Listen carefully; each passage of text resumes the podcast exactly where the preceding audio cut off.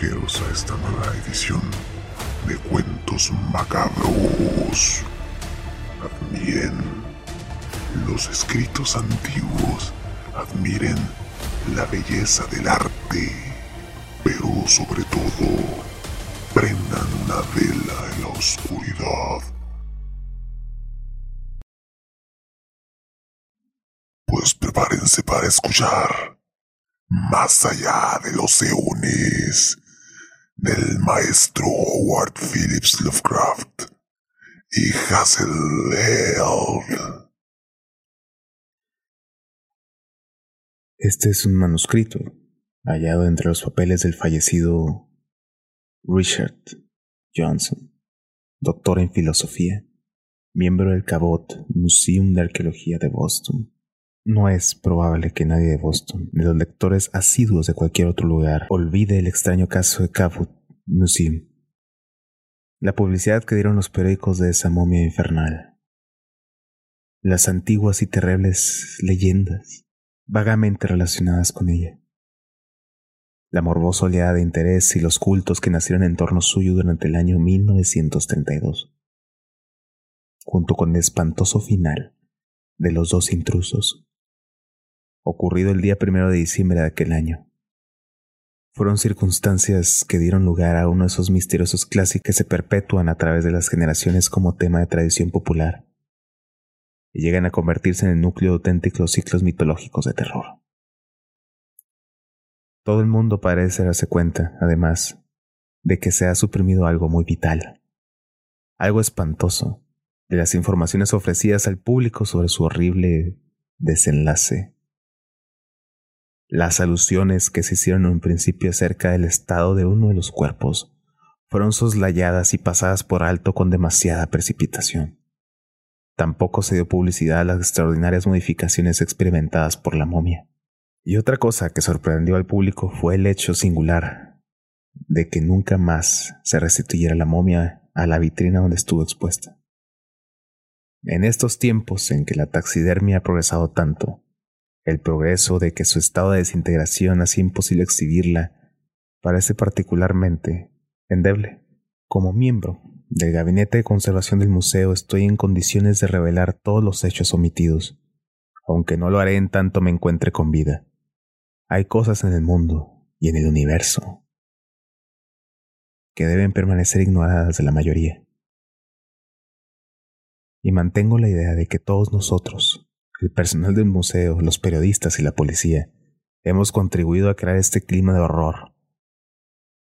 Con todo, no me parece correcto que un asunto de importancia científica e histórica tan abrumadora permanezca enteramente en silencio. De ahí la relación que he redactado para beneficio de los investigadores serios. Lo colocaré entre los diversos documentos que se deberán examinar después de mi muerte dejándosele del destino que mis albaceas consideren conveniente. Ciertas amenazas y hechos extraordinarios acontecidos durante las pasadas semanas me han llevado a pensar que mi vida, así como la de otros miembros del museo, está en peligro por insidias de ciertas sociedades secretas de orden místico, de procedencia asiática y polinesia en particular. De ahí la posibilidad de que mis albaceas tengan que intervenir pronto. Nota de las albaceas. El doctor Johnson murió de modo repentino en una crisis cardíaca, pero bajo circunstancias un tanto misteriosas. El 22 de abril de 1933. Wentworth Moore, taxidermista del museo, desapareció a mediados del mes anterior, el 18 de febrero del mismo año. El doctor William Minot, que dirigió la autopsia relacionada con el caso, fue apuñalado por la espalda, falleciendo al día siguiente. Creo que los hechos debieron comenzar allá, por el año de 1879 mucho antes de dimitir yo de mi cargo, a raíz del momento en que el museo adquirió aquella misteriosa momia a la Orient Shipping Company. Su descubrimiento constituyó, en sí, un suceso ominoso, ya que provenía de una cripta de origen desconocido y de fabulosa antigüedad, allá en un islote que emergió repentinamente del fondo del Pacífico. El 11 de mayo de 1878, el capitán Charles Witherbill del carguero Eridanus que había zarpado de Wellington, Nueva Zelanda, con rumbo a Valparaíso, Chile, avistó una isla de evidente origen volcánico, no consignada en las cartas de navegación. Emergía de la mar en forma de cono truncado. El capitán Weatherby bajó a tierra al mando de una expedición. Las abruptas laderas por las que ascendieron mostraban claras huellas de una prolongada inmersión, en tanto que en la cima descubrieron señales recientes de destrucción, tal vez producidas por un temblor de tierra. Entre las rocas dispersas había sólidas piedras de forma manifiestamente artificial. Tras una breve inspección, se dieron cuenta de que se hallaban ante una de esas obras de sillería que se encuentran en ciertas islas del Pacífico y que constituyen un perpetuo enigma arqueológico.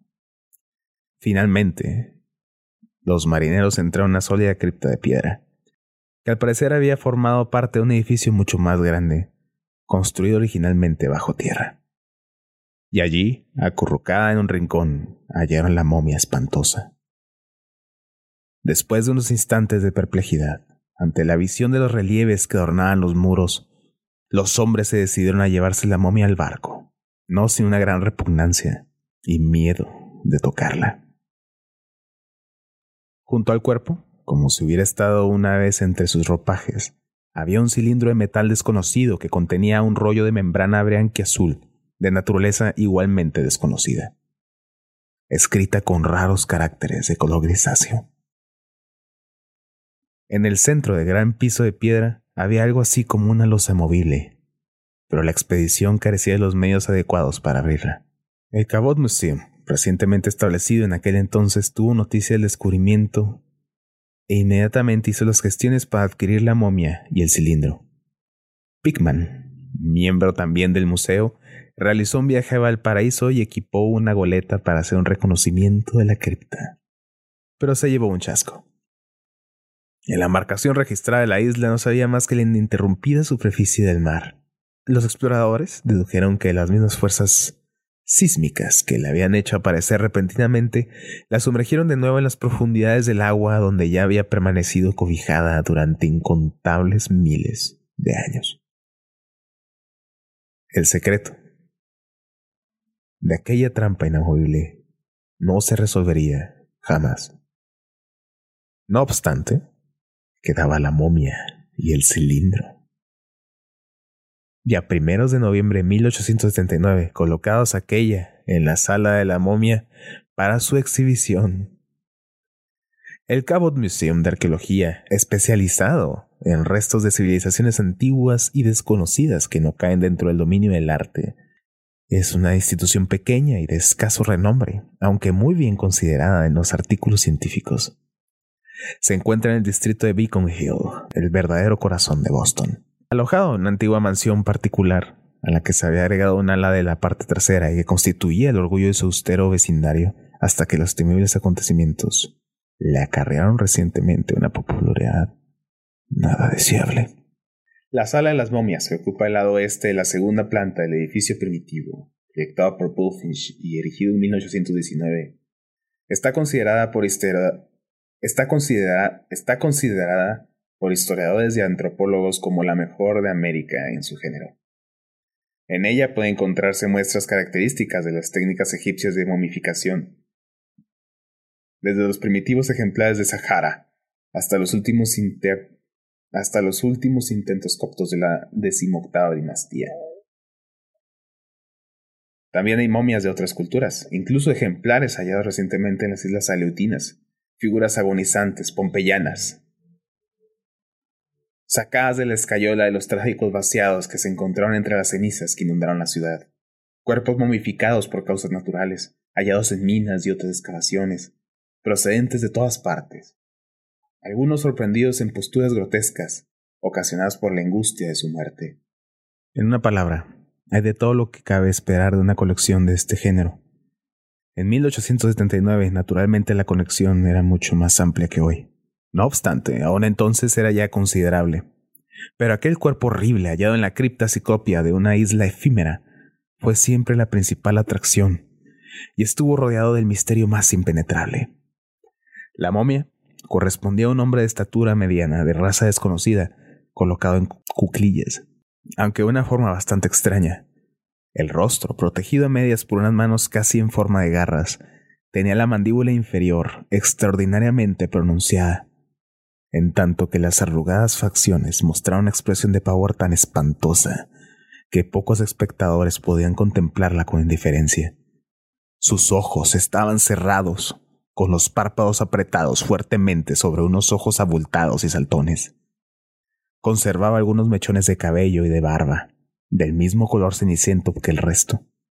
La contextura del cuerpo era mitad piel y mitad piedra, lo que planteaba un problema insoluble a los expertos que trataban de averiguar cómo había sido embalsamado. En ciertos sitios se veían pequeñas roturas, agujeros producidos por el tiempo y el deterioro. Aún conservaba pegados a la piel algunos jirones de un tejido peculiar con rostros de dibujos desconocidos. Sería muy difícil decir por qué exactamente resultaba tan horrible. En primer lugar, se sentía ante ella una impresión vaga e indefinible de la ilimitada antigüedad, de algo absolutamente ajeno a nosotros, como si se sumara uno al borde de un abismo de insondable tiniebla. Pero fundamentalmente, era la expresión de un pánico cerval que se leía en aquel rostro arrugado, prognático, medio escudado por las manos, semejante símbolo de terror infinito, cósmico, diría yo. No podía menos de comunicar ese sentimiento al espectador entre brumas del misterio y vana conjetura. Algunos de los que solían frecuentar el Cabot Museum para visitar esta reliquia de un mundo anterior y olvidado, no tardaron en adquirir la fama de impíos pero la institución en sí, gracias a su reserva y discreción, no se vio envuelta en el sensacionalismo popular. En el pasado siglo, esta clase de prensa no había invadido el campo del saber hasta el extremo que ha llegado hoy. Como es natural, los sabios procuraron hacer todo lo posible por clasificar aquel objeto espantoso, aunque sin éxito alguno. Las teorías de una civilización desaparecida en el Pacífico de la que quizá fuesen vestigios probables de las esculturas de la isla de Pascua y las construcciones megalíticas de Ponapé y Nanmatal, era bastante común entre los eruditos.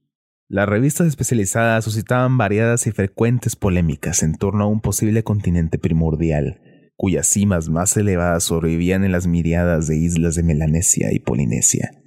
La diversidad de fechas que se asignaron a la hipotética y desaparecida cultura o continente era a la vez sobrecogedora y divertida. No obstante, se hallaron alusiones tan sorprendentes como importantes en determinados mitos de Tahití y otras islas vecinas. Entretanto, el extraño cilindro y el indescifrable rollo de desconocidos jeroglíficos, cuidadosamente guardados en la biblioteca del museo, recibía también su parte de atención pública. Nadie ponía en duda su relación con la momia. Todo el mundo estaba convencido de que, al desentrañar el misterio de los jeroglíficos, el enigma de aquel horror arrugado y encogido se resolvería también. El cilindro de unos 10 centímetros de diámetro era un metal iridiscente que desafiaba cualquier análisis químico, ya que por lo visto era resistente a todo reactivo. Tenía una tapa de mismo metal que encajaba muy ajustadamente e iba adornado con figuras de indudable valor decorativo y de naturaleza posiblemente simbólica. Se trataba de unos dibujos convencionales que parecían obedecer a un sistema de geometría singularmente extraño, paradójico y de difícil descripción. No menos misterioso era el rollo que contenía. Se trataba de un pergamino delgado, blanco azulado, imposible de analizar, enrollado alrededor de una fina varilla del mismo metal que el cilindro. Desenrollado, dicho pergamino tendría una longitud algo más de medio metro y estaba cubierto de grandes y firmes jeroglíficos que se extendían en estrecha columna por el centro del rollo. Estaban dibujados o pintados con una sustancia gris desconocida para los paleógrafos, y no pudieron ser descifrados pese a haber sido enviadas fotocopias a todos los expertos en esta materia. Es cierto que unos cuantos eruditos, sorprendentemente versados en literatura ocultista y mágica, encontraron vagas semejanzas entre algunos jeroglíficos y ciertos símbolos primarios descritos o citados en dos o tres textos esotéricos muy antiguos, como fue el libro de Yvonne, procedente según se cree de la olvidada Hiperbórea. Los fragmentos narcóticos conceptualizados como prehumanos y el monstruoso y prohibido Necronomicon, obra del loco Abdul al-Hazred. Sin embargo, ninguna de estas semejanzas estaba totalmente clara. Y a causa de la mala reputación que gozan las ciencias ocultas. No se hizo ningún esfuerzo por facilitar copias de los jeroglíficos a los iniciados en tales literaturas místicas. De haberse desproporcionado estas copias al principio, tal vez hubiera sido muy diferente el desarrollo posterior de los acontecimientos.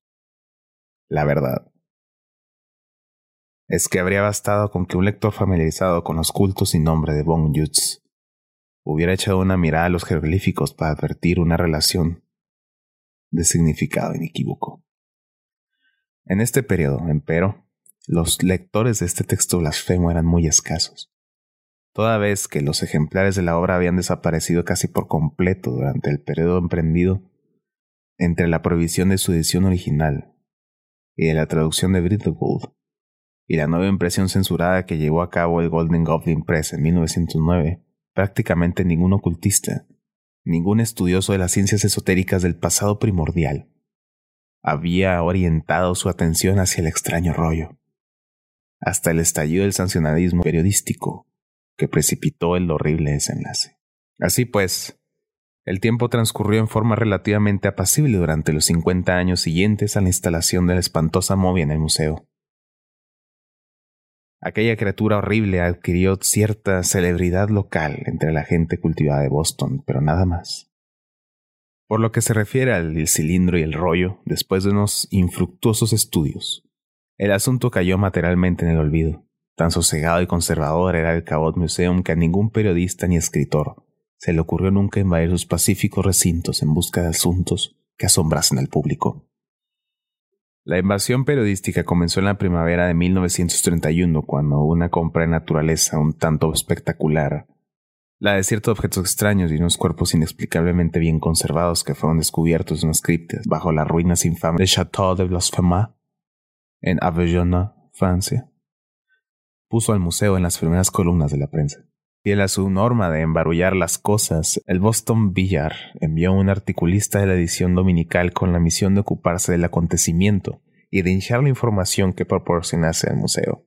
Y este joven, llamado Stuart Reynolds, poseía un conocimiento superficial de la teosofía y era aficionado a las especulaciones del tipo de las del coronel Joshua y Lewis Spence sobre continentes perdidos y civilizaciones olvidadas, lo que le hacía particularmente sensible a cualquier reliquio remotísima como a la susodicha momia de desconocido origen. En el museo, el periodista se hizo insoportable con sus constantes y no siempre inteligentes preguntas. En la sala de la biblioteca escudriñó incansablemente el extraño cilindro de metal y el rollo de pergamino. Los fotografió de todas las maneras y tomó las placas de cada fragmento de aquel texto fantástico Asimismo, solicitó consultar todos los libros que hiciesen cualquier referencia a culturas primitivas y continentes sumergidos. Se estuvo más de tres horas tomando notas hasta que, por último, cerró su cuaderno y salió directamente para Cambridge con el fin de echar una mirada. Caso de conseguir el permiso correspondiente al prohibido Necronomicon en la biblioteca de Widener. El 5 de abril apareció su artículo en la edición dominical de Pillar. Literalmente, ahogado entre fotografías de la movia, del cilindro y los jeroglíficos del rollo, el texto estaba redactado en ese estilo característico, simple y pueril, que adopta el pillar para beneficio de su enorme y mentalmente inmadura clientela. Plagado de inexactitudes, de exageraciones y sensacionalismo, resultó ser exactamente la clase de noticia que excita a los insensatos, atrae la atención de las multitudes la consecuencia fue que el Museo de Sosegada Vida hasta entonces comenzó a llenarse de una muchedumbre parlanchina y fisgona que nunca había conocido sus majestuosos corredores a pesar de la puerilidad del artículo. Tuvimos también visitantes de alto nivel intelectual, ya que las fotos hablaban por sí mismas y vinieron personas de vasta cultura que sin duda habían leído la noticia por pura casualidad. Recuerdo a este propósito que en el mes de noviembre se presentó por allí un personaje extrañísimo. Era un hombre moreno y con turbante, de rostro inexpresivo, barba poblada y manos toscas, enfundadas en unos absurdos mitones blancos. Su voz sonaba hueca y artificial. Dio su lacónica dirección a West End y, y dijo llamarse Svani Chatnaputra. Este individuo estaba asombrosamente versado en ciencias ocultas y parecía hondamente impresionado por las semejanzas que aseguraba haber descubierto entre los jeroglíficos del rollo y ciertos signos y símbolos de un mundo anterior, acerca del cual poseía él un extenso conocimiento. Por el mes de junio, la fama de la momia y del rollo se extendió mucho más allá de Boston, y el personal del museo tuvo que soportar interrogatorios y solicitudes de permiso para tomar fotografías por parte de un enjambre de ocultistas y amantes del misterio, venidos del mundo entero. Todo esto no resultaba precisamente agradable a nuestro personal, ya que no teníamos, por una institución científica, sin simpatía alguna por soñadores ni fantasiosos. No obstante, contestábamos a todas las preguntas con la mayor cortesía, una consecuencia de estas entrevistas fue otro artículo que apareció en The Occult Review, esta vez firmada por el famoso místico de Nueva Orleans, Etienne Laurent de Magny, en el cual afirmaba la completa identidad existente entre algunos de los jeroglíficos del rollo y ciertos ideogramas de horrible significado, copiados de monolitos primordiales o de rituales secretos de sociedades de fanáticos e iniciados esotéricos, que figuran en el infernal libro negro, ocultos sin nombre de Von Jutz. De Marigny recordaba la muerte espantosa de von Jutz, ocurrida en 1840, un año después de la publicación de su terrible libro en Düsseldorf, y comentaba las terroríficas y en cierto modo sospechosas fuentes de su saber. Sobre todo, subrayaba el enorme interés que tenían para el caso ciertos relatos de von Jutz relativos a los tremendos ideogramas que él reproducía en su libro. No podía negarse que estos relatos, en los que necesitaba expresamente un cilindro y un rollo, sugerían cuando menos cierta afinidad con los objetos del museo. Aún así, eran de una extravagancia tal que se sentía uno mucho más inclinado a admirarlos que a creerlos. Admirarlos, ciertamente, el público los admiraba, puesto que el espíritu de imitación en la prensa es universal. En todas partes surgieron artículos ilustrados en los que se hablaba de los relatos del libro negro. Se los relacionaba con el horror de la momia. Se comparaban los dibujos del cilindro y los jeroglíficos del rollo en las figuras reproducidas por Jutz. Y en todos ellos se aventuraban las teorías más disparatadas y chocantes.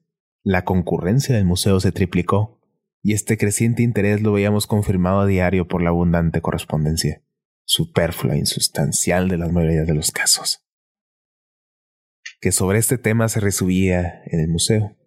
Evidentemente, la momia y su origen para el público imaginativo constituyeron el tema más apasionante de los años 1931 y de 1932. Por lo que respecta a mí mismo, el efecto principal de este furor fue el de hacerme leer el monstruoso libro de Von Jutz en la edición de Golden Goblin. Su lectura atenta me dejó confuso y asqueado, y aún me sentí dichoso de no haber manejado el texto íntegro en su edición original. Las antiquísimas historias que se relataban en el libro negro sobre los dibujos y símbolos que tan íntimamente parecían relacionarse con los del cilindro y el rollo eran de tal naturaleza que le mantenían a uno subyugado y sobrecogido, salvando un abismo incalculable de tiempo. Muchísimo antes de la aparición de todas las civilizaciones, razas y continentes conocidos por nosotros. Aquellas historias giraban en torno a una nación y un continente perdidos en la nebulosa era primordial, Aquel país era conocido legendariamente con el nombre de Mu, y según ciertas tablillas escritas en la primigenia lengua naakal, floreció hacía doscientos mil años, cuando la desaparecida Hiperbórea rendía un culto sin nombre al dios amorfo Zazohua. Se hacía referencia a un reino o provincia llamado Gna, situado en una tierra muy antigua, cuyos primeros pobladores humanos hallaron ruinas monstruosas y abandonadas sobre sus remotos moradores seres extraños venidos de las estrellas en oscuras oleadas que vivieron durante miles y miles de siglos en un mundo ignorado y naciente. Na era un lugar sagrado, puesto que en su centro de frío basalto se elevaba orgulloso el monte de Yadith-Go, coronado por una fortaleza gigantesca de piedras enormes, infinitamente más vieja que el género humano y edificada por razas de Yugoth que habían venido a colonizar nuestro planeta antes del primer brote de vida terrestre. La raza de Yugoth se había extinguido varios evos antes, pero había dejado atrás ella algo monstruoso y terrible que no desaparecía jamás. Su dios infernal o demonio protector, Gazanatoa, que había descendido a las criptas subterráneas de Yadith Go para iniciar allí una vida latente y eterna. Ningún ser humano había subido jamás por las laderas de Yadith Go, ni había visto aquella fortaleza infame sino como una silueta lejana y exótica que se recordaba contra el cielo. Ningún ser humano había subido jamás por las laderas de Yadid Go, ni había visto aquella fortaleza infame, sino como una silueta lejana y exótica que se recortaba contra el cielo. Sin embargo, muchos autores estaban de acuerdo en afirmar que Gazanatua estaba allí todavía, oculto, enclaustrado en los, en los insospechados abismos que se hundían bajo los muros megalíticos. En todo tiempo hubo siempre partidarios de hacer sacrificios a Gazanatoa, a fin de que no abandonase sus tenebrosas moradas y emergiera en el mundo de los hombres, como había sucedido en los remotísimos tiempos de la raza Yugoth. Se decía que si no se le ofrecía ninguna víctima, Gazanatoa se arrastraría hacia la luz como una exudación de las tinieblas y se derramaría por las laderas de basalto y Adizco, arrasando y destruyendo todo aquello que encontrara su paso. Ningún ser vivo podía contemplar a Gazanatoa, ni siquiera una imagen cuya por pequeña que fuese, sin sufrir algo peor que la muerte, la visión del dios o de su imagen, como aseguran las leyendas de Yugoth, significaba una parálisis y petrificación de lo más sorprendente y extraño. La víctima se convertía en piedra y cuero por fuera, en tanto que en su interior el cerebro permanecía perpetuamente vivo, fijo y preso a través de los siglos, enloquecedoramente consciente del paso interminable de los años en una irremediable pasividad, hasta que el azar o el tiempo consumase la destrucción de la corteza pétrea que lo aprisionaba, exponiéndose a la muerte. La mayoría de esos cerebros, naturalmente, enloquecían muchísimo antes de que les llegara su último descanso, diferido a tantos evos después. Ningún ojo humano, se decía, había visto jamás a Gajanatoa, aunque el peligro, en la actualidad, era tan grande como lo había sido en tiempos de la raza de Yugoth. Y así, había un culto en Na en la que se adoraba a Gazanatoa, y cada año se sacrificaban doce guerreros y doce doncellas. Estas víctimas eran ofrecidas en los altares del templo de mármol al pie de la montaña, ya que nadie se atrevía a subir la ladera de basalto del Yadid y acercarse a la fortaleza cicoplia de su cresta. Inmenso era el poder de los sacerdotes de Gazanatoa, porque de ellos dependía la protección de Gna y de toda la tierra de Mu contra la aparición petrificadora de la terrible divinidad. divinidad. Había en el territorio un centenar de sacerdotes del dios oscuro que se hallaban bajo las órdenes de Imash Mo, el sumo sacerdote, que incluso caminaba delante del rey Zabuo en las fiestas de Nath y permanecía orgullosamente de pie, mientras el rey se arrodillaba ante el santuario. Cada sacerdote poseía una casa de mármol, un cofre de oro, doscientos esclavos y cien concubinas, y a lo que se sumaba una completa inmunidad respecto a la ley civil y un poder absoluto sobre la vida y la muerte de todos los habitantes de Na, excepto los sacerdotes del rey. No obstante, a pesar de tales protectores, existía en esta tierra el temor de que Gazanatoa surgiera de las profundidades y descendiese de la montaña para traer el terror y la petrificación del género humano. En los últimos años, los sacerdotes prohibieron a los hombres aún pensar o imaginar el espantoso aspecto que el dios pudiera tener. Fue el año de la luna roja, cuando un ser humano se atrevió por primera vez a desafiar a Gazatoa y la tremenda amenaza que representaba. Este hereje temerario fue Diog, sumo sacerdote de Shivnugirad, y guardián del templo de cobre de cabra de los mil ojos. Tioj había meditado mucho sobre los poderes de los diferentes dioses, y había tenido extraños sueños y revelaciones sobre la vida de este mundo y los mundos anteriores. Al final, convencido de que los dioses favorables al hombre podrían ser llamados a aliarse contra los dioses hostiles, creyó que Shub-Nigurad, Nug y Yef, así como Yig, el dios serpiente, estarán dispuestos a formar una coalición con el nombre y luchar contra la tiranía de Gazadantoa. Inspirado por la diosa madre, Tioj escribió una fórmula extraña en los caracteres hieráticos de la lengua naakal, con la que creía inmunizar al que la poseyera contra el poder petrificador del dios oscuro.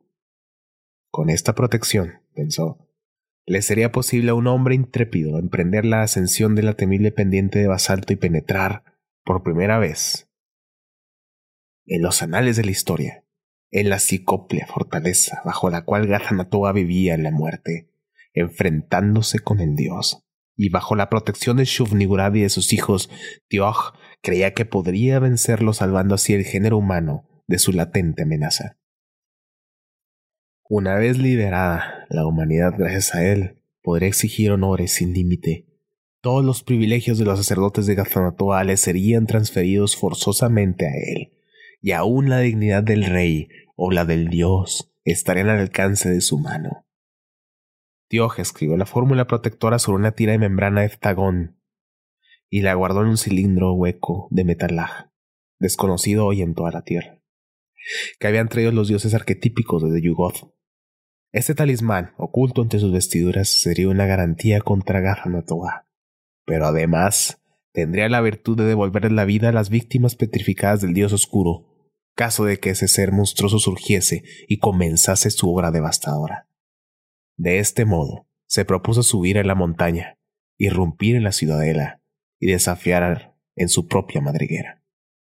Era imposible saber lo que le pasaría después, pero la esperanza de ser el salvador de la humanidad daba una fuerza irrefrenable a su voluntad. Pero Tioch no había contado con la envidia y el interés de los sacerdotes de Gafantoa.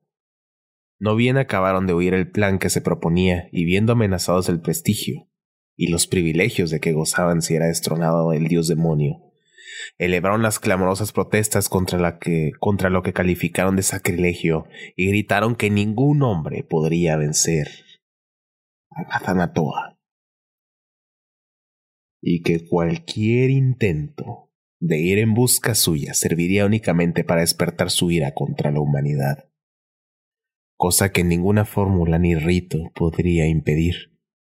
Eh, con aquellas voces esperaban predisponer a las turbas contra Tiojo. Sin embargo, era tal el anhelo del pueblo por liberarse de Gazanatoa y tal su confianza en la habilidad de Tioch que todas las protestas fueron inútiles. Incluso el rey, generalmente era un títere de los sacerdotes, se negó a prohibir la atrevida aventura. Fue entonces cuando los sacerdotes de Gazanatoa hicieron en secreto lo que no habrían podido hacer abiertamente. Una noche, Imashmo, el sumo sacerdote, se introdujo clandestinamente en la cama de Tioch y le sustrajo el cilindro de metal mientras dormía. Sacó en silencio el texto poderoso y colocó en su lugar otro muy parecido, pero totalmente ineficaz contra dioses ni demonios. Una vez restituido el cilindro, Imashmo se sintió satisfecho. No era probable que Tioch revisara el manuscrito. Al creerse protegido por el verdadero rollo, el hereje marcharía hacia la montaña prohibida hasta la presencia maligna. Y Gazanatoa, sin freno de magia alguna, haría lo demás. Ya no era necesario predicar contra esa aventura que siguiese Tioch su camino, que él encontraría su perdición. En secreto, los sacerdotes guardarían siempre el rollo robado, el auténtico, el verdadero talismán, el cual pasaría de un sumo sacerdote a otro, pero si en el futuro se hiciera necesario alguna vez contravenir la voluntad del dios demonio. Y así, Imashmo durmió el resto de la noche en gran paz, con la fórmula auténtica bajo su poder. Al amanecer, del Día de las Llamas Celestes. Dioj, entre oraciones y cánticos del pueblo y con la bendición del rey Zabú sobre su frente, comenzó la ascensión de la terrible montaña. Llevaba un bastón de vara de tlaz en la mano derecha y el estuche sepultado entre sus ropajes. No había descubierto la impostura, ni tampoco descubrió la ironía que ocultaban las oraciones de Imach Mo y los demás sacerdotes de Gazanatoa salmodiadas en pro de su protección y éxito. Aquella mañana el pueblo contempló la, diminuta silueta de Tioch que se esforzaba en ascender por la lejana ladera de basalto, y aún siguieron mirando después de haberlo visto desaparecer tras un reborde peligroso de rocas. Por la noche, los más imaginativos creyeron percibir un débil temblor convulsivo en la cumbre, aunque nadie quiso tomar en serio esta afirmación. Al día siguiente, las muchedumbres no hicieron sino rezar y vigilar la montaña preguntándose cuánto tardaría Tioch en regresar. Y lo mismo hicieron el otro día y el otro.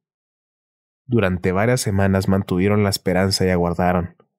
Después comenzaron a llorarle. nadie volvió a ver a Tioch, el único que pudo haber salvado la humanidad de sus terrores.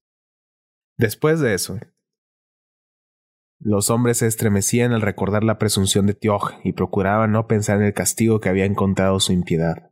Y los sacerdotes de Gazamatoa sonreían ante los que se sentían contrariados por la voluntad del Dios, o discutían su derecho a los sacrificios. Años más tarde, la astuta jugada de Machmo llegó a conocimiento del pueblo, pero la noticia no hizo cambiar la general convicción de que Gazanatoa era mejor dejarle en paz.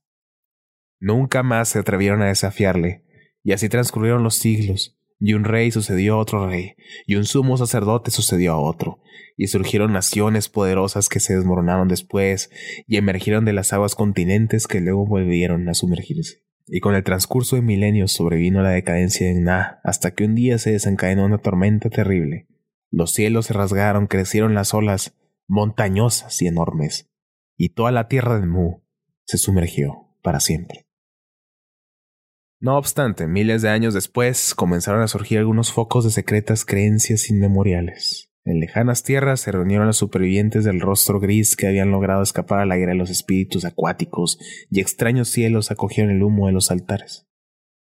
Levantados en honor de dioses y demonios desaparecidos. Aunque nadie sabía en qué abismo se sumergiera la fortaleza sagrada, aún había quienes ofrecían abominables sacrificios para evitar que el dios emergiera del océano, entre burbujas y derramara su ser en la tierra, propagando el horror y petrificación. Alrededor de los dispersos sacerdotes fue desarrollándose el germen de un culto oscuro y secreto. Secreto, porque las gentes de las nuevas tierras tenían otros dioses y demonios, y solo veían perversidad en los anteriores. Y dentro de ese culto se ejecutaban acciones espantosas y se guardaban objetos secretos y extraños. Se decía que determinada línea secreta de sacerdotes conservaba aún el verdadero talismán contra Gajanatoa, el que Imashmo había robado a Tioch mientras dormía, aunque no quedaba nadie que pudiera leer o entender las palabras secretas.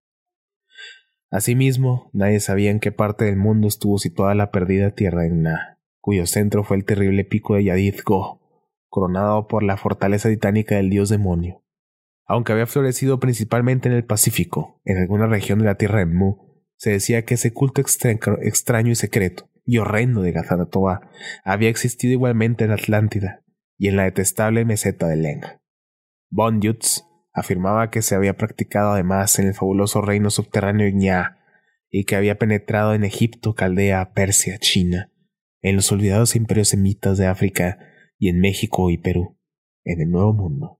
Aportaba una serie de pruebas sobre la íntima relación existente entre dicho culto y el movimiento de brujería que se dio en Europa contra el cual los papas habían lanzado inútilmente sus anatemas. Con todo el occidente nunca fue propicio para su desarrollo.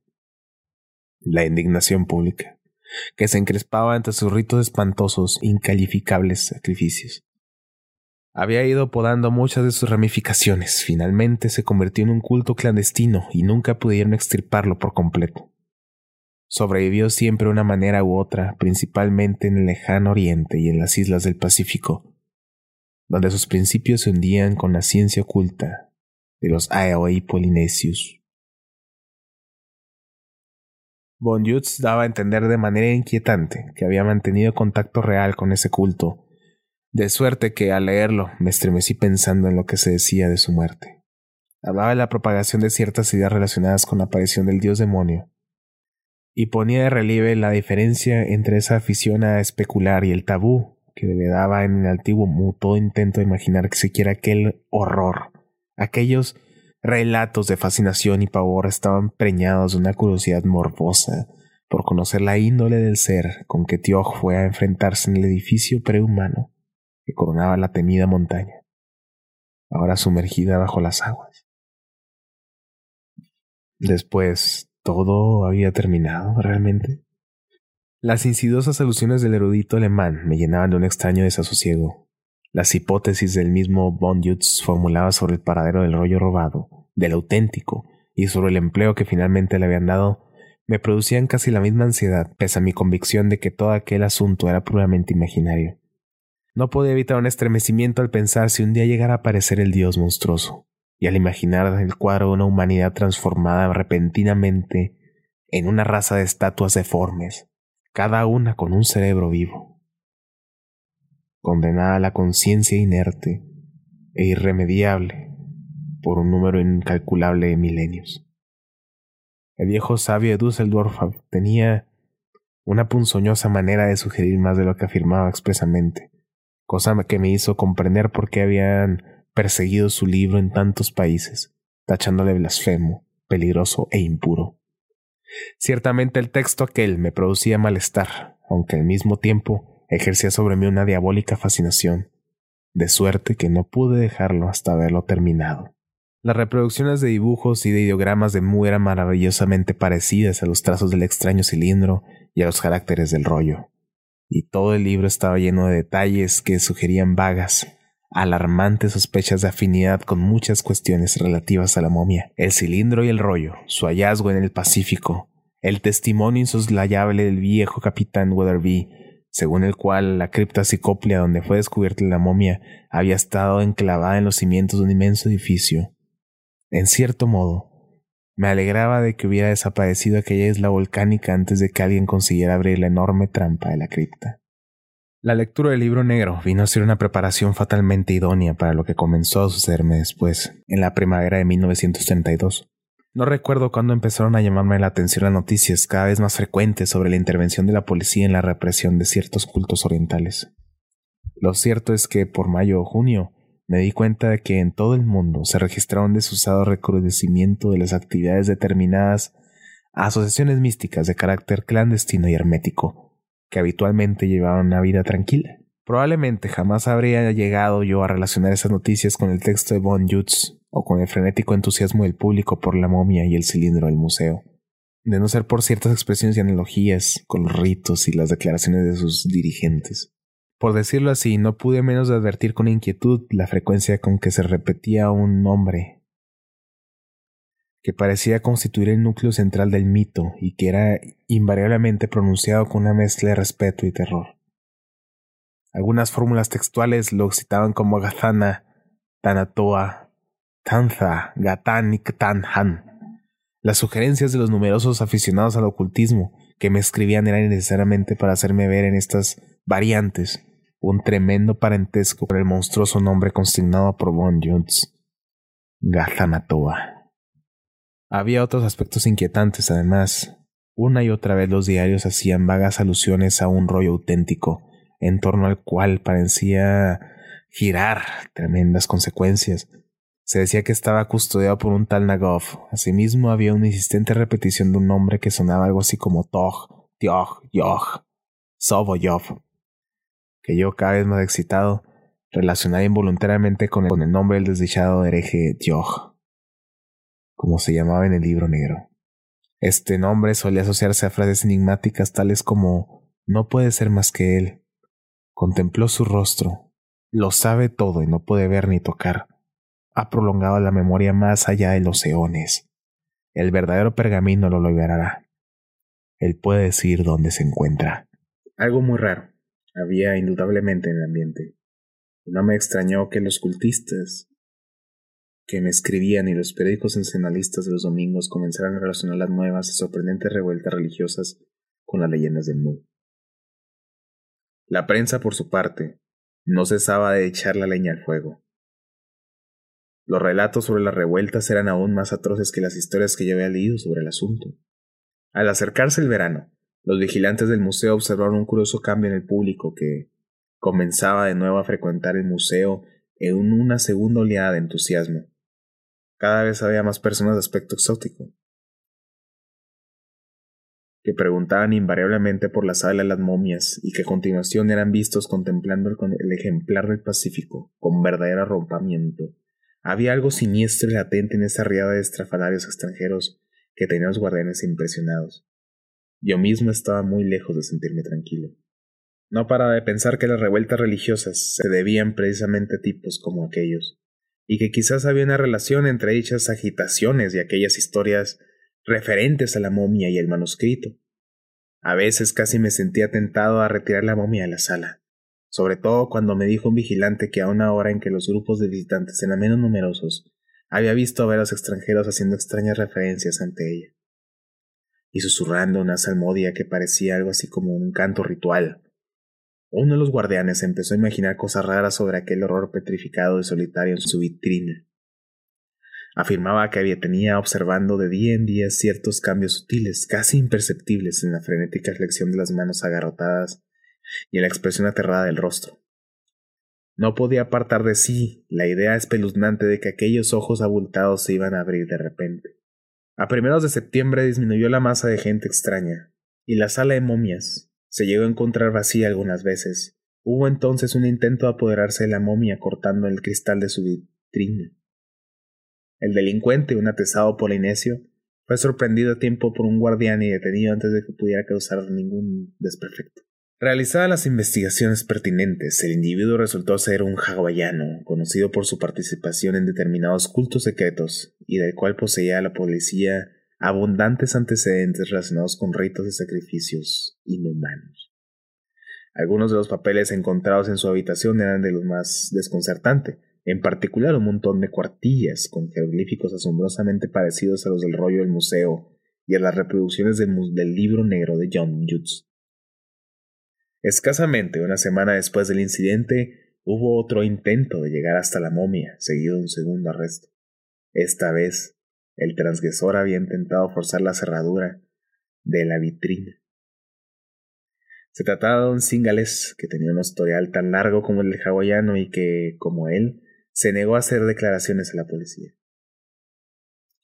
Lo curioso de este caso era que poco antes un guardián había sorprendido a nuestro hombre dirigiendo a la momia un canto muy singular, en el que repetía claramente la palabra Tioj. En vista de todos esos desagradables incidentes, redoblé la vigilancia de la sala de las momias y ordené que en delante no perdieran de vista el famoso ejemplar ni un solo momento. Como es de comprender, la prensa sacó partido del asunto. Volvió a repetir sus anteriores comentarios sobre la fabulosa tierra de Mu y proclamó con osadía que la momia no era sino el temerario hereje petrificado por la visión que había sufrido en la antiquísima ciudadela, conservándose en ese estado durante cinco mil años de la turbulenta historia de nuestro planeta, y puso de relieve, y repitió hasta la saciedad, que los extraños visitantes practicaban los ritos de Mu y que acudían a venerar la momia, o quizá a intentar devolverle la vida mediante hechizos y encantamientos.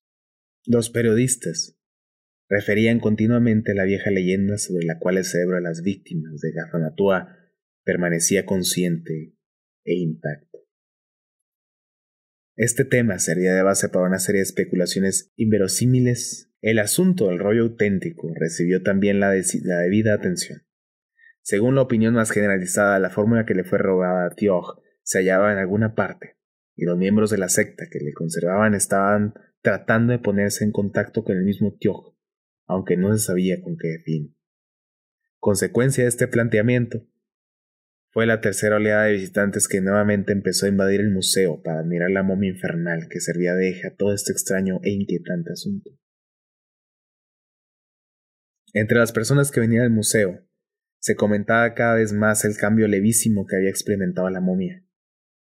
Me figuró que el personal del museo estaba excesivamente acostumbrado a ver formas extrañas para prestar una estrecha atención a los detalles. En cualquier caso, los excitados comentarios de los visitantes hicieron que los vigilantes acabaran por advertir el cambio que por lo visto se iba produciendo. Casi al mismo tiempo, la prensa volvió a coger el tema con los escandalosos resultados que eran de esperar. Naturalmente presté al caso una mayor atención. Y a mediados de octubre me di cuenta de que se había iniciado en la momia un proceso de desintegración. Debido a algún factor químico o físico del ambiente, las fibras, mitad piedra y mitad cuero, parecían relajarse gradualmente, originando una modificación en la postura de los miembros y la expresión facial de terror. Después de 50 años de perfecta conservación, este proceso resultaba extraordinariamente desconcertante. Y varias veces le pedí al doctor Moore, taxidermista del museo, que pasase a ver el ejemplar. Moore comprobó que sufrió una relajación y un reblandecimiento general, y le suministró un baño astringente por medio de pulverización. El efecto que produjo todo esto en las multitudes fue asombroso. Hasta entonces, cada noticia publicada por prensa había traído una marca de visitantes que venían a admirar y murmurar en voz baja. Ahora, en cambio, aunque los periódicos hablaban sin cesar de los cambios sufridos por la momia, el público acusaba una sensación de temor que refrenaba una morbosa curiosidad. La gente parecía notar el aura que se cernía sobre el museo. En una palabra, el número de visitantes decreció notablemente, lo que puso de manifiesto que la afluencia de extrafalarios extranjeros seguía siendo la misma. El 18 de noviembre, un peruano de sangre india sufrió un extraño ataque de histerismo delante de la momia. Más tarde gritaba en el hospital. Ha intentado abrir los ojos. Dios, ha tratado de abrir los ojos para mirarme. Por ese tiempo estaba yo decidido a ordenar que retirasen de la sala el siniestro ejemplar. Pero quería esperar hasta la próxima reunión de nuestros directores. Me daba cuenta de que el museo comenzaba a gozar de una lamentable reputación en el intranquilo vecindario. Después de este último incidente, di instrucciones para que no se le permitiera a nadie detenerse más de unos pocos minutos ante la, ante la monstruosa reliquia del Pacífico. El 24 de noviembre Después de cerrarse el museo, uno de los vigilantes observó una pequeñísima ranura abierta en los ojos de la momia. El fenómeno era muy ligero. Tan solo se había hecho visible una finísima línea de córnea en cada ojo. Con todo, el fenómeno era de suma importancia. El doctor Moore, mandado a llamar inmediatamente, estaba a punto de examinar la parte visible del globo del ojo con una lente de aumento, cuando al tocar los párpados de la momia, se cerraron fuertemente otra vez. Todos los intentos de abrirlos, sin forzarlos demasiado, fueron en vano. El taxidermista no se atrevió a aplicar otros procedimientos. Me llamó por teléfono inmediatamente después. Cuando me lo contó, sentí que me invadió un terror difícil de definir. Por un momento, pude compartir la impresión popular de que algo perverso sin forma brotaba de insondables profundidades de tiempo y espacio y se cernía sobre el museo con una amenaza. Dos noches más tarde, un filipino mal encarado intentó esconderse en el museo a la hora de encerrar. Detenido y llevado a la comisaría, se negó a dar su nombre, quedando arrestado como persona sospechosa. Entretanto, la estrecha vigilancia en la que era sometida la momia pareció disuadir a estos singulares extranjeros de proseguir un continuo acecho. Al menos disminuyó sensiblemente el número de aquellas gentes cuando pusimos en vigor la orden de no detenerse ante ella. Durante las primeras horas de la madrugada del jueves, primero de diciembre, sobrevino el desenlace. A eso de la una, se oyeron unos espantosos alaridos de terror y de agonía que salían del museo. Las frenéticas llamadas telefónicas de los vecinos hicieron que se presentara rápidamente una patrulla de policía en el lugar. Al mismo tiempo que varios funcionarios del museo, incluido yo mismo, algunos agentes rodearon el edificio, en tanto que los demás, junto con el hospital del museo, entramos cautelosamente. En el corredor principal encontramos al vigilante nocturno estrangulado. Tenía una cuerda de cáñamo anulada y comprobamos que, a pesar de todas las precauciones, alguno de aquellos criminales había logrado entrar en el edificio. Un silencio sepulcral le envolvía todo. Casi teníamos miedo de subir a la sala fatal, donde sabíamos que íbamos a descubrir la explicación de aquella tragedia. Encendimos las luces del edificio, desde las llaves centrales del corredor, y nos sentimos algo más tranquilos. Finalmente subimos con cautela por la escalera circular y cruzamos el suntuoso umbral de la sala de las momias. A partir de ese momento, las noticias que se publicaron sobre este caso han sido sometidas a censura. Todos coincidimos en que no era aconsejable dar a conocer al público la amenaza que implican para la Tierra estos hechos. He dicho ya que encendimos las luces de todo el edificio antes de subir.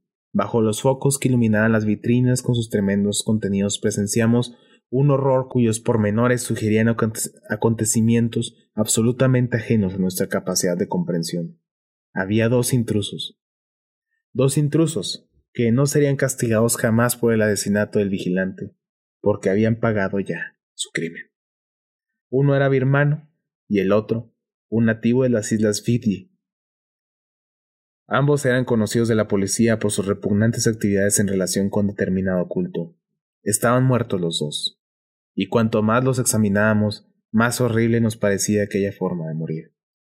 En los dos rostros se veía pintada la más frenética e inhumana expresión de horror. Con todo, entre el estado de ambos cuerpos había diferencias significativas. El birmano se había desplomado muy cerca de la vitrina de la momia, en cuyo cristal había cortado limpiamente un rectángulo. En su mano derecha sostenía un rollo de pergamino a su lado, lleno de jeroglíficos grisáceos. Era casi un, duplicado del rollo que se guardaba abajo en la biblioteca. Más tarde, después de un examen detenido, llegué a descubrir ligeras diferencias entre los dos textos. No había señales de violencia en el cuerpo, de modo que a juzgar por la expresión agónica, desesperada de su rostro contraído, sacamos en conclusión que aquel hombre había muerto a consecuencia de una impresión irresistible de terror. Pero fue el cuerpo del nativo Fiji, que estaba ahí cerca, lo que más nos impresionó. Uno de los policías fue el primero en verlo, y profirió un grito que debió de alarmar a la vecindad una vez más en aquella noche de espanto. Al ver las facciones contraídas y grisáceas de la víctima, cuyo rostro casi estaba negro, y la mano que apretaba todavía la linterna, podíamos habernos figurado que había sucedido algo terrible pero lo que descubrió el oficial nos cogió desprevenidos. Incluso ahora lo recuerdo con una repugnancia sin límites. En suma, el desdichado que poco antes habría podido considerarse como un fornido tipo melanesio, era ahora una figura rígida, de color gris ceniza, petrificada, una mezcla de roca y tejido fibroso, idéntica en todos los aspectos a aquella cosa abominable, acurrucada, antiquísima, que se guardaba en la vitrina que acababan de profanar. Y no era eso lo peor. Superando los demás horrores y acaparando nuestra atención antes de volvernos hacia los cuerpos tendidos en el suelo, vimos el estado de la espantosa momia. Ya no podía decirse que sus cambios fueran imperceptibles. De manera clara y evidente, había variado de postura. Se había doblado y hundido a consecuencia de una extraña pérdida de rigidez. Sus manos agarrotadas, habían descendido de suerte que ni siquiera tapaban parcialmente el contraído rostro. Y que Dios nos asista. Sus infernales ojos, abultados, se habían abierto por completo y parecían mirar directamente a los dos intrusos que habían muerto de espanto, tal vez. Aquella mirada lívida de pues muerto era terriblemente fascinadora. Me pareció como si nos vigilara durante todo el tiempo que estuvimos examinando los cuerpos de los intrusos el efecto que producía en nuestros nervios era verdaderamente asombroso porque, en cierto modo, nos hacía experimentar la curiosa sensación de que nos invadía una rigidez interior que hacía más penosa la ejecución del más simple movimiento. Rigidez que más tarde desapareció sorprendentemente al pasarnos de uno a otro el rollo de los jeroglíficos para inspeccionarlo. A cada momento me sentí irresistiblemente inclinado a mirar aquellos ojos saltones. Cuando volví a examinarlos, después de haber reconocido los cuerpos, me pareció percibir algo muy singular sobre la superficie vidriosa de aquellas negras pupilas maravillosamente conservadas. Cuanto más la miraba, más fascinado me sentía. Por último bajé a la oficina, subí un amplificador muy potente y me puse a examinar con detenimiento aquellas pupilas de pez mientras los demás se agrupaban a mi alrededor esperando el resultado. Yo siempre he sido escéptico respecto a la teoría de que pueden quedar grabados en la retina escenas y objetos, en caso de muerte o coma. Sin embargo, tan pronto como me asomé al aparato, percibí como la imagen de una habitación, distinta por completo a aquella en la que estábamos, reflejada en esos ojos vidriosos y remotos. En efecto, en el fondo de la retina, había una escena oscuramente perfilada, que indudablemente era reflejo de lo último que aquellos ojos habían visto en vida, hacía millones de años quizás. Los contornos de la imagen parecían haberse desdibujado, de modo que empecé a manipular el amplificador con el fin de añadirle otra lente. El caso es que dicha imagen tenía que haber sido muy clara, aún en su infinita pequeñez cuando estos la contemplaron antes de morir. Con la lente adicional conseguí descubrir muchos detalles invisibles al principio. El atemorizado grupo que me rodeaba estaba pendiente del aluvión de palabras con que intentaba yo referir lo que veía, porque lo cierto es que, en este año de 1932, yo, un ciudadano de Boston, estaba contemplando una escena perteneciente a un mundo desconocido y absolutamente extraño, a un mundo desaparecido de la vida y de la memoria de los tiempos. Vi un enorme recinto, una cámara de ciclopea, de sillería, como si se hallase una de esas esquinas. En los muros había unos relieves tan horribles que en esta imagen imperfecta me produjeron náuseas por su bestialidad y perversión. Era imposible que fuesen seres humanos los que habían esculpido aquello.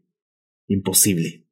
También que conocieran las formas humanas cuando labraron aquellos motivos espantosos que sublegaban al que los contemplaban.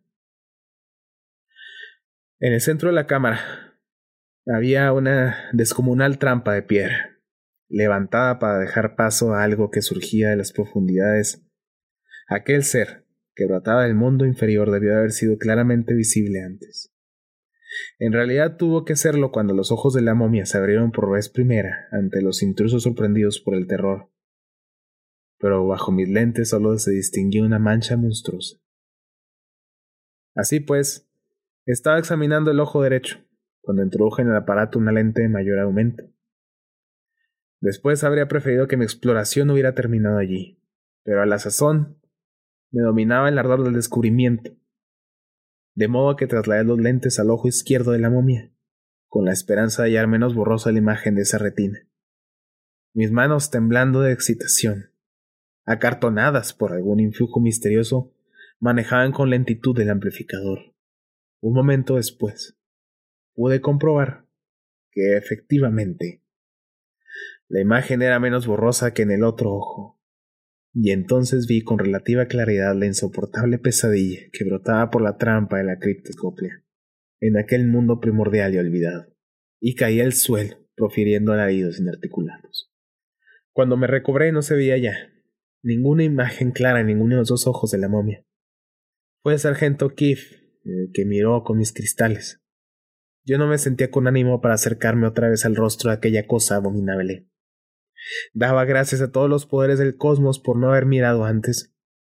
Me hizo falta todo el valor para decidirme a contar lo que había visto en aquellos momentos de espantosa revelación. En verdad no pudo hablar hasta que nos trasladamos al despacho, lejos de aquella monstruosidad que no debía existir.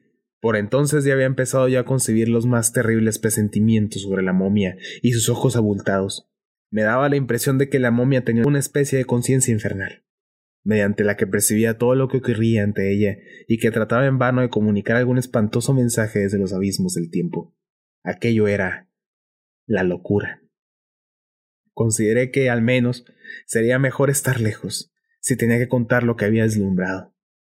Después de todo, no era mucho lo que tenía que decir.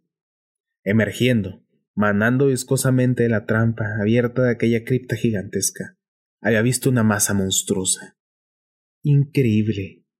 Elefantina del poder fulminador de cuya mirada no se me ocurría dudar. No, no me siento capaz de escribirlo con palabras, podrá decir que era gigantesco, que estaba provisto de tentáculos, de probóscide, que se asemejaba a un pulpo que era casi amorfo y deforme, mitad cubierto de escamas y mitad rugoso. Ni de manera aproximada podría reflejar el nauseabundo, el abominable horror extragaláctico y la odiosa e imprescindible perversidad de aquel ser híbrido de caos y tiniebla. Mientras escribo estas palabras, la asociación de ideas me hace volver a sentir debilidad y náuseas. Mientras les contaba en el despacho lo que había visto, tuve que esforzarme por no volver a desmayarme. No estaban menos impresionados los que me escuchaban. Cuando terminé, nadie se atrevió a decir una palabra durante más de un cuarto de hora. Hubo comentarios de voz baja, alusiones furtivas a la ciencia, a la ciencia espantosa del libro negro, a las recientes agitaciones del orden religioso y a los siniestros acontecimientos del museo, se habló, efectivamente, de Gazanatoa, cuya imagen, por pequeña que fuese, podía petrificar, de Tioj, del falso pergamino, del héroe, del héroe que nunca había regresado, del verdadero rollo que podría anular total o parcialmente la petrificación. ¿Habría sobrevivido a nuestros días? Se recordaron los cultos horribles y las frases captadas al azar. No puede ser nadie más que él. Contempló su rostro. Lo sabe todo y no podía ver ni tocar. Ha prolongado la memoria más allá de los eones. Solamente cuando apuntaba la primera luz del alba recobramos nuestro sentido común, un sentido común que dio por asunto concluido lo que yo había vislumbrado. No había que volver más sobre esta cuestión. Dimos a la prensa algunos datos parciales y más adelante cooperamos con ella para censurar aún estos relatos incompletos.